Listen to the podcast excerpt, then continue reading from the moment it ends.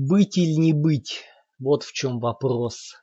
Достойно ли смиряться под ударами судьбы или надо оказать сопротивление и в смертной схватке с целым морем бед покончить с ними, умереть, забыться и знать, что этим обрываешь цепь сердечных мук и тысячи лишений, присущих телу, это ли не цель желанная скончаться, сном забыться, уснуть и видеть сны, вот и ответ.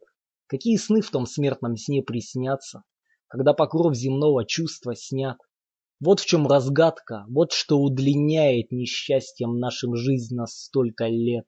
А то, кто снес бы унижение век, неправду угнетателей и вельмож, заносчивость, отринутое чувство, не скорый суд и более всего насмешки недостойных над достойным. Когда так просто сводит все концы удар кинжала, кто бы согласился? Кряхтя под ношей жизненной плестись.